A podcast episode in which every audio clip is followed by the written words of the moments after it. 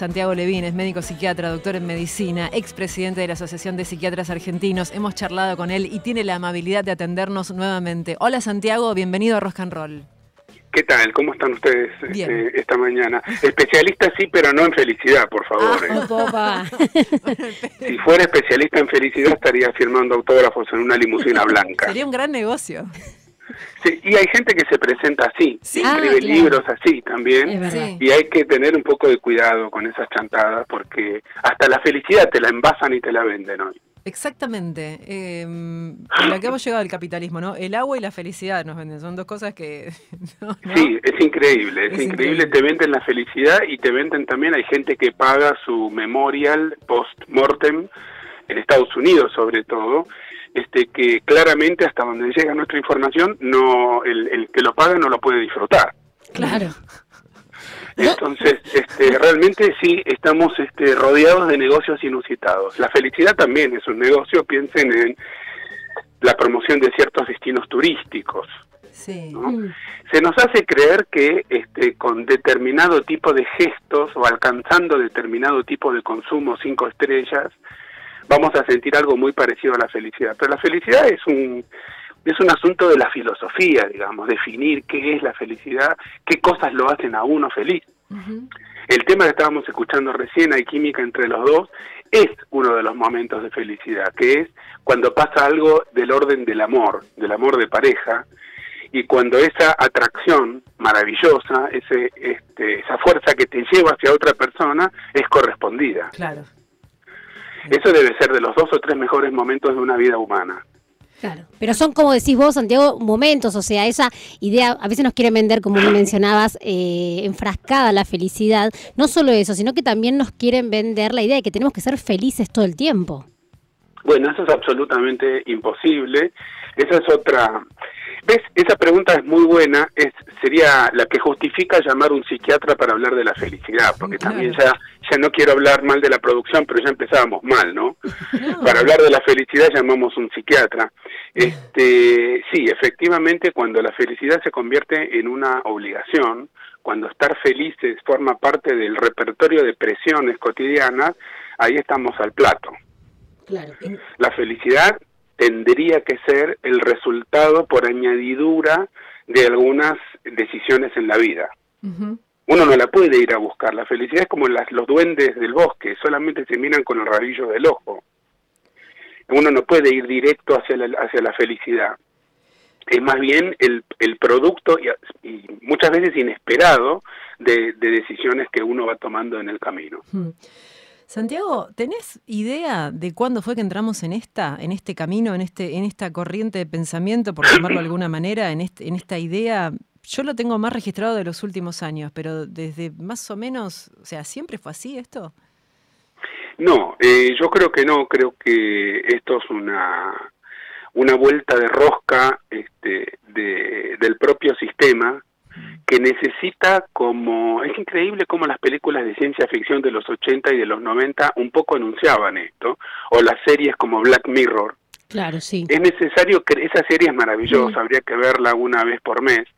Eh, eh, el sistema que genera una expoliación ecológica a nivel planetario y nos, nos hunde en el desastre ecológico, el sistema que concentra la riqueza de manera inusitada, como nunca antes en la historia, que genera 5 millones de niños menores de 5 años que mueren todos los años por desnutrición, o sea, una pandemia de coronavirus en nenitos chiquititos por desnutrición, causas totalmente remediables, un sistema que margina gente, que explota el sur global, que deja mucha gente sin trabajo, que genera que en nuestro país, cumpliendo 40 años de democracia, tengamos 50% de pobres. Ese mismo sistema necesita crear una especie de ilusión al estilo Black Mirror que nos atonte y nos haga mirar para el otro lado. Porque justamente estamos muy lejos de la felicidad si entendemos, por lo menos los veteranos de mi generación, a la felicidad también como el producto de logros colectivos. Exacto, mm. ahí, ahí mm, justamente iba. Y a veces está como mal vista, ¿no? La, felicidad de logros colectivos, o sea, esto, el festejar, el, porque uno festeja, bueno, también para cierto sector, ¿no?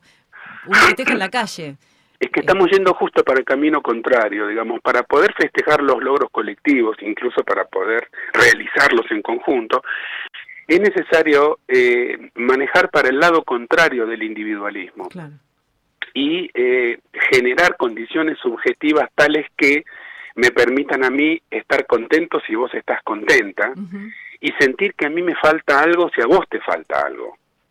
O sea, una empatía pura sería. Una, una colaboración, una solidaridad, una, un sentimiento de nosotros, eh, que es uno de los grandes logros del sistema capitalista, haber roto.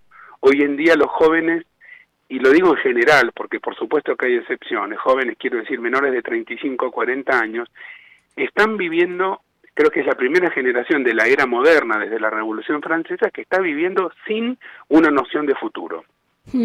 No parece preocuparles demasiado porque viven en una especie de presente, de un atontamiento este, estilo, estilo TikTok, hmm. pero para pensar en un futuro es necesario eh, abrir la dimensión de que mañana eh, la historia sigue, de que nos siguen, nos van a seguir otras generaciones, que todos vamos a ir envejeciendo y dejando de estar mientras vienen otros nuevos, y que nuestro deseo debería ser que les vaya mejor a los que vienen después.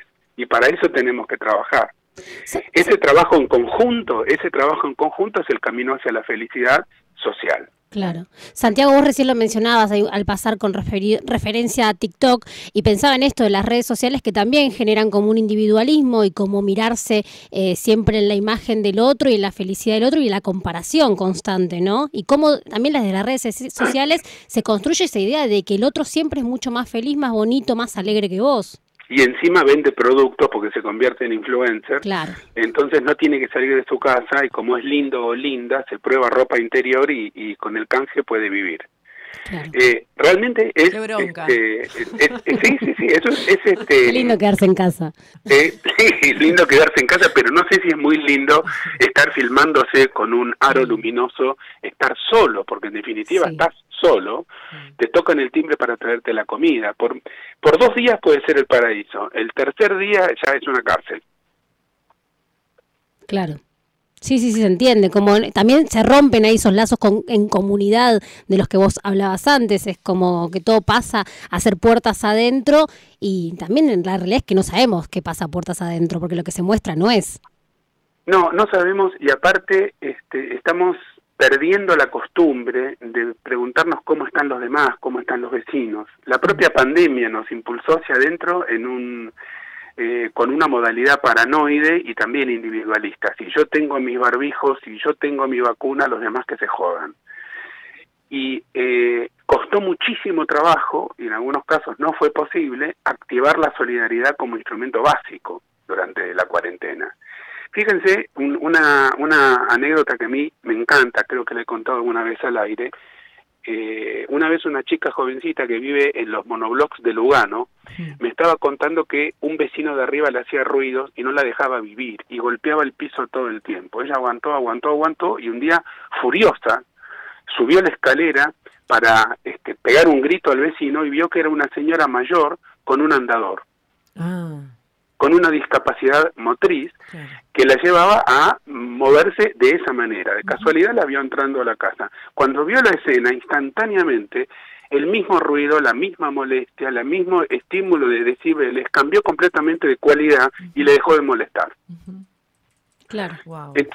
Eso, ese, ese, esa operación que sucedió en la cabeza, en el espíritu de esta persona, en el ser, para decirlo filosóficamente, es el clic que nos está faltando, que es pensar en el otro, la otra, no como una competencia, como un estorbo, como una molestia, como alguien que me viene a arruinar la felicidad que el sistema me prometió, incluso el 20 de marzo, sino que este el otro es uno igual que yo, con otro cuero, como decía Tahualpa Yupanqui, y es con esa persona, con ese otro, con esa diferencia, este, con la que yo tengo que construir el bienestar para todos. Y eso en, en, mi barrio se llama felicidad. Claro.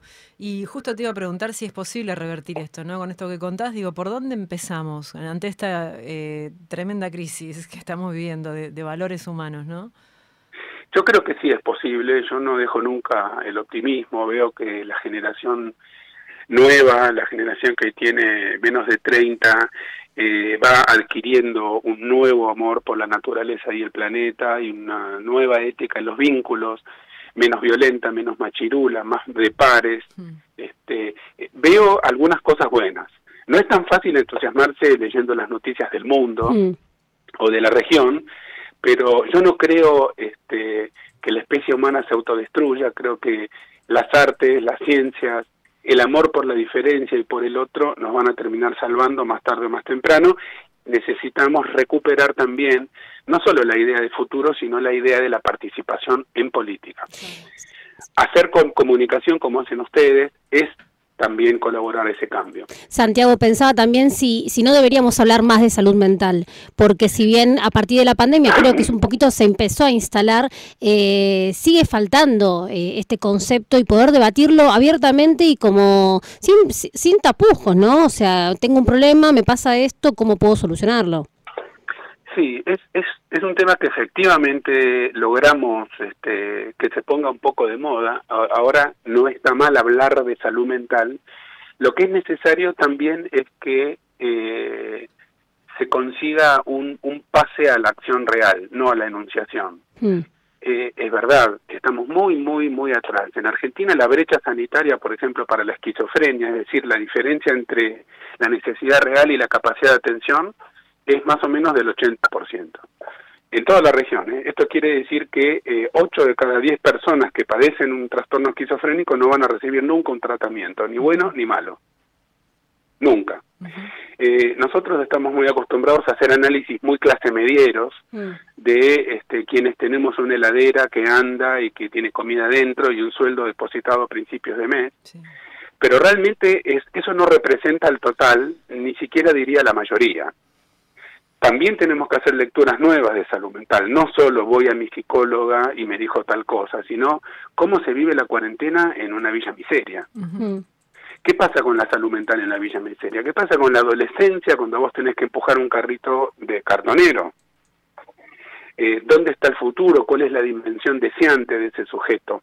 ¿Qué nos pasa a nosotros cuando caminamos por la calle y vemos un cuerpo envuelto en una sábana durmiendo en una ochava?